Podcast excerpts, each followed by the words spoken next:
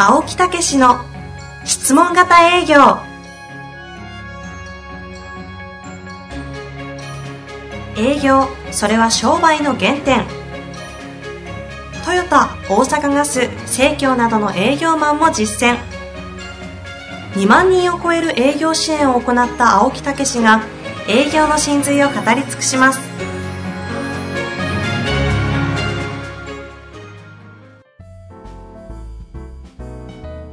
こんにちは、遠藤和樹です。青木武の質問型営業。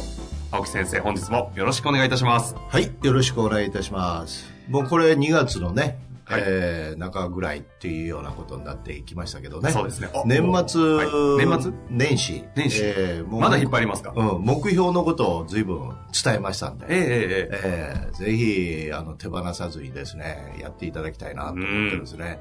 本当はあの中で今後、その継続するためにはいろいろね、あの、必要なこともあるんですけど、はい。私やってることもあるんですけど、まあ、とりあえず、えーまたそういう質問があれば言っていただくということで、ぜひね、えー達成を目指して頑張っていただきたいなと思ってますね。えちなみに2018年の、あの、質問型営業リアライズ社長としての青木武先生ではなく、ええなんかこう、青木武さんという、あの、子としてのなんかも目標とかあったりするんですか？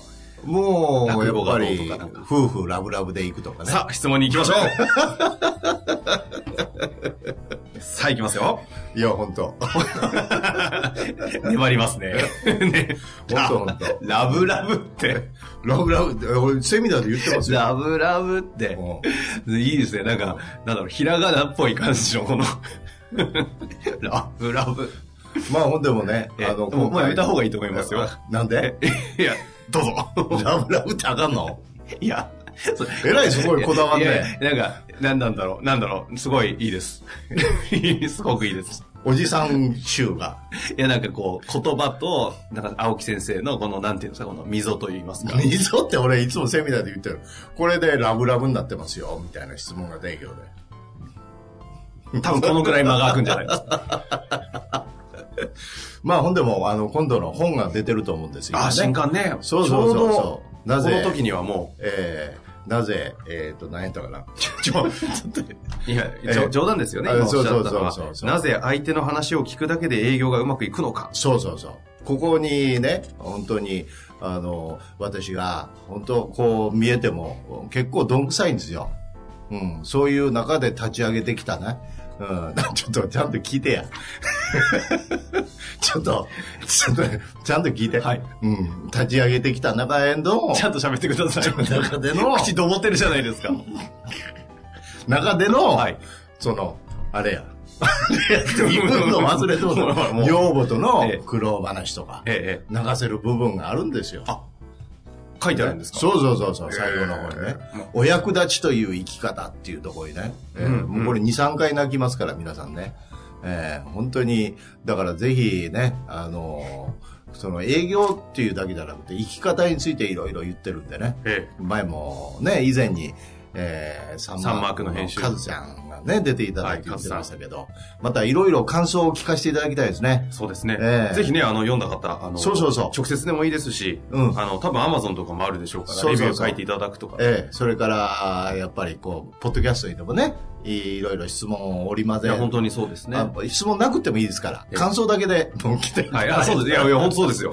ね。あの、ええ奥様とのくだりはいらなかったとか、い何でもやいいいですから。やいやいやいやいやなさあ泣きましたとか、ね。そろそろね、はい質問に行かないと。今回はですね、結構長いのいただいてまして、はい。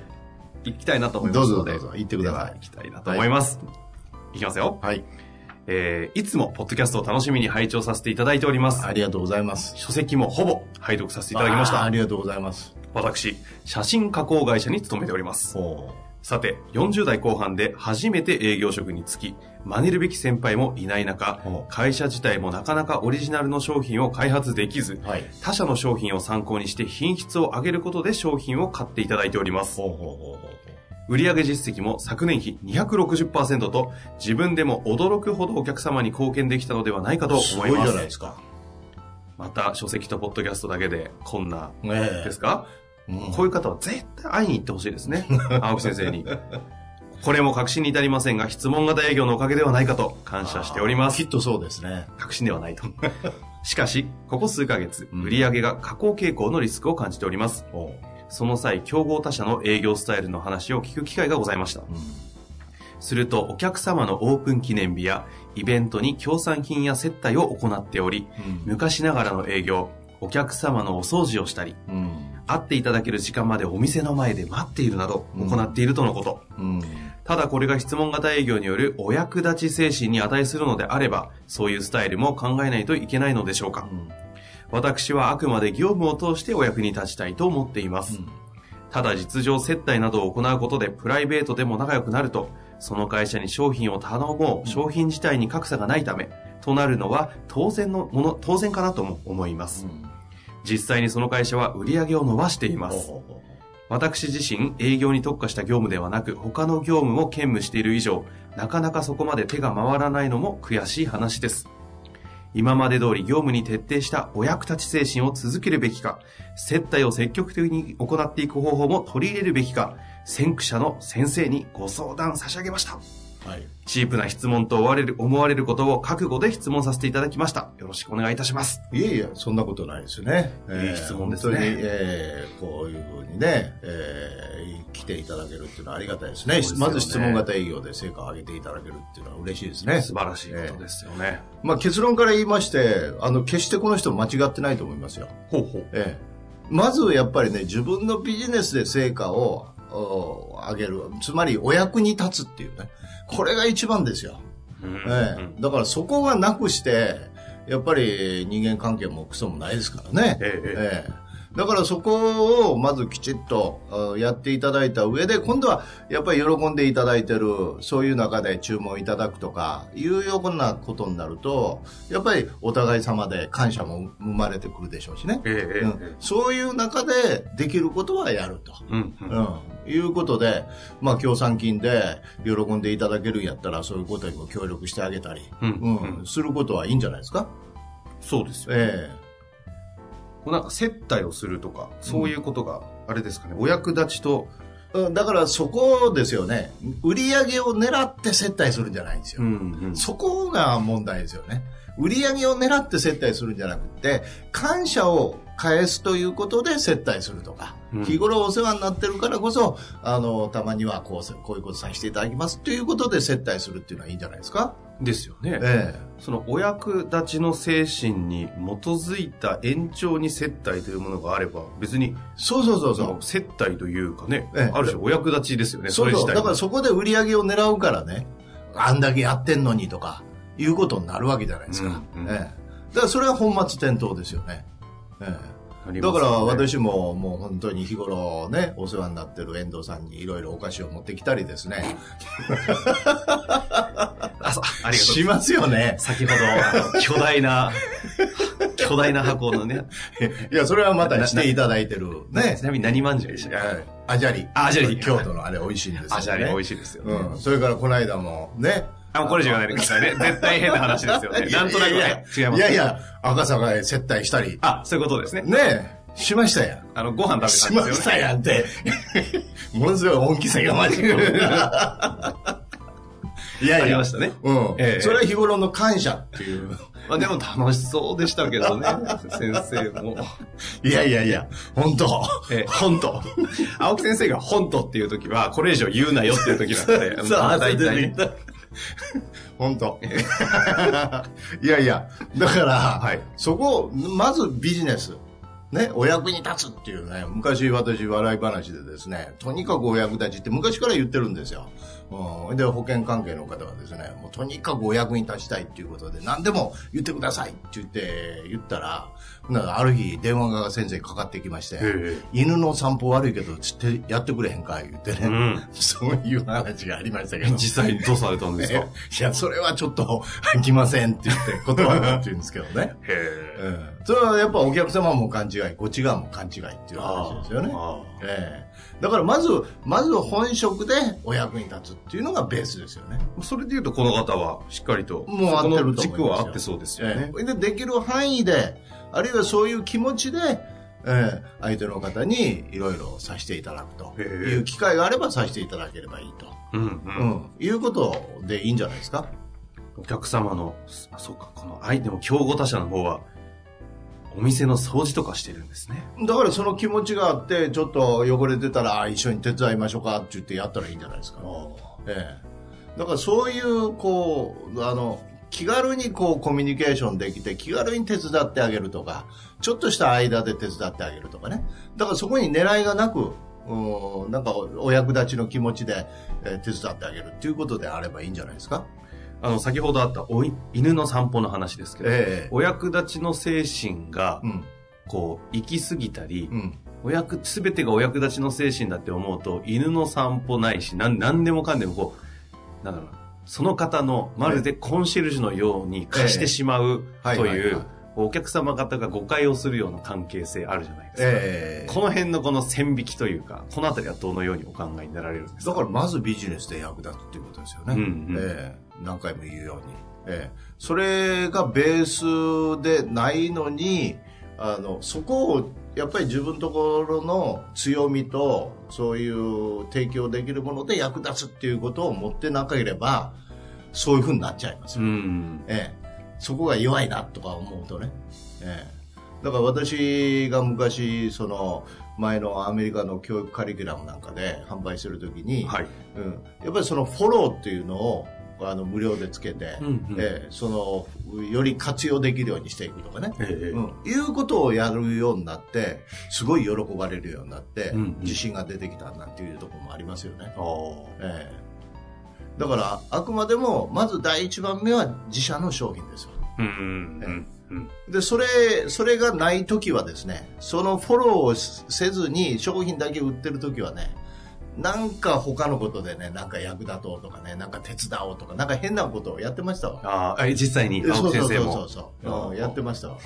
だけどそうじゃなくてそれはあ自社の商品をあくまでも強強みにするあるいはそれで喜んでもらうっていうところを一番に置いた方が絶対いいですよね。あの、おかしなことになると、ええ。使いっ走りみたいな風に扱われちゃう営業マンの方ってやっぱいるじゃないですか。はいはいはいはい。でそのあたりをまさにおっしゃってた通り、その、ええ。あくまでもビジネスでお役に立つと。そうそうっていうところにこうコミットしていくということは、ええ。こう大事そうだなという気もしたんですけど。ええそうですね。えそれで言いますと、ここまでお話ししてきて、ええ。ーまあ、あの、んお話はあったと思いますが、改めてこの方が悩まれていえる、うん。なんですかね、この接待や、うん、だからあのそこでそれそれで成績を上げてるっていうことでしょ？だからそれが事実かどうか分かりませんけどうんうん。もしそれで成績を上げてるんだったらあのちゃんと事実関係分かりませんよ、ええ。もしそうだったらそんな関係はすぐ崩れますよ、おーえなんかこの方にとっては心強い言葉な感じがしえますね。だってそのメリットを得てないのに本論で取引でメリットを得てないのにそっち側でメリットを得てるんだったらいざとなったら切られちゃうじゃないですか、うん、うん。そんな人間関係は。ところが本論でメリットがあって、それがすごく自分とこの会社の売り上げや利益につながってると思ったら、えええ多少ね、粗悪でも切れないですよねえ。うんうん。うん日頃のどう付き合いがどうこうって言ってもね、うんうん。ええ。そこに人間関係がきちっとしてくれて気を使ってくれてるんだったら絶対つながっていくじゃないですか、はい、そうです。ええ両方が強いですよね。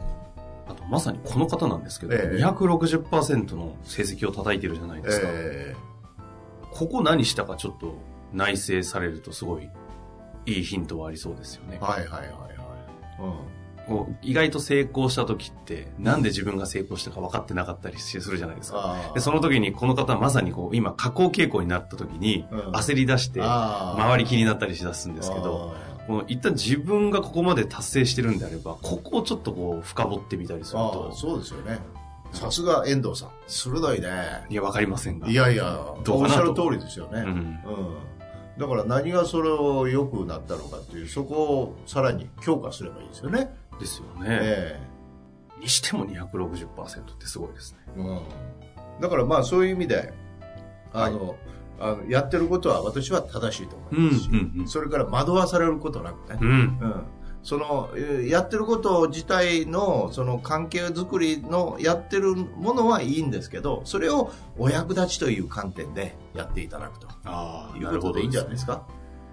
本当ですね。えまあなんかすごい、この方、立場わかりませんけど、えもし本当にそその営業を貫き通して、ええ。会社の方針に合わなくて、ええ。お前接待しろとか、ああだこうだ信念を貫けないのようであれば、うん。なんかこういう方であれば辞めても活躍できそうですけどね。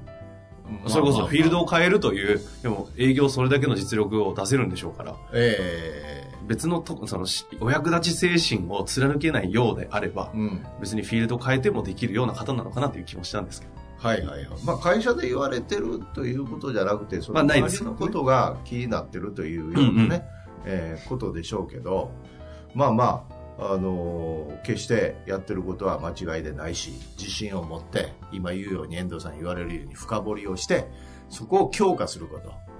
うん、で、そういうことで役立ってたら、あの、私の体験でもね、本当に人間関係がそこで感謝を受けてるから、やっぱりちょっといろんなことで気を使ってあげたりいろいろしてもすっげえ喜んでくれますよね。ええ、そんなもんですよ。肝心のとこで役立ってなかったら、やっぱり常にこっち側はビクビクしてながらいけですよねますよね。えまあ、というわけで、大丈夫です間違ってませんと。そうそう大丈夫ですと。ええお役立ちの精神をぜひ。そうそうその貫き通して上で、お役立ちということの、うんベースを持ちながら日頃の感謝ということの中で、相手のためにやってあげると。うん。ええいうことをしたら倍感謝いただけるということでございますね。ぜひ、その勢いで頑張っていただけたらなと思います。また何かあれば、ぜひ質問お待ちしておりますので、ですねお寄せください。はい。頑張ってください。はい。青木先生、本日もありがとうございました。ありがとうございました。